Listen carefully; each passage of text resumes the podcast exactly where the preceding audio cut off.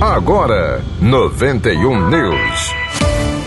Cotidiano. A capital Potiguar declarou que o município vive uma epidemia de dengue. A situação foi confirmada pelo Departamento de Vigilância em Saúde da Secretaria Municipal nesta quarta-feira, dia 11. No final de abril, o município havia reconhecido a epidemia em apenas alguns bairros da cidade. De acordo com o Departamento de Vigilância em Saúde, para o reconhecimento do momento é levado em referência o Manual do Ministério da Saúde, que considera três pontos: a linha de incidência de casos por três semanas consecutivas, o alto número de notificações por 100 mil habitantes e o crescente número de busca e atendimento nas urgências.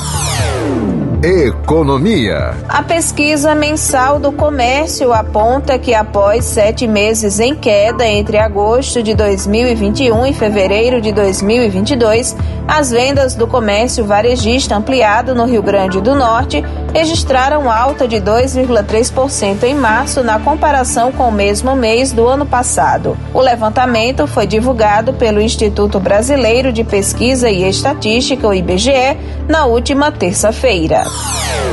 91 News, produção e apresentação Luísa Gualberto. Próxima edição às 4 horas. 91 News.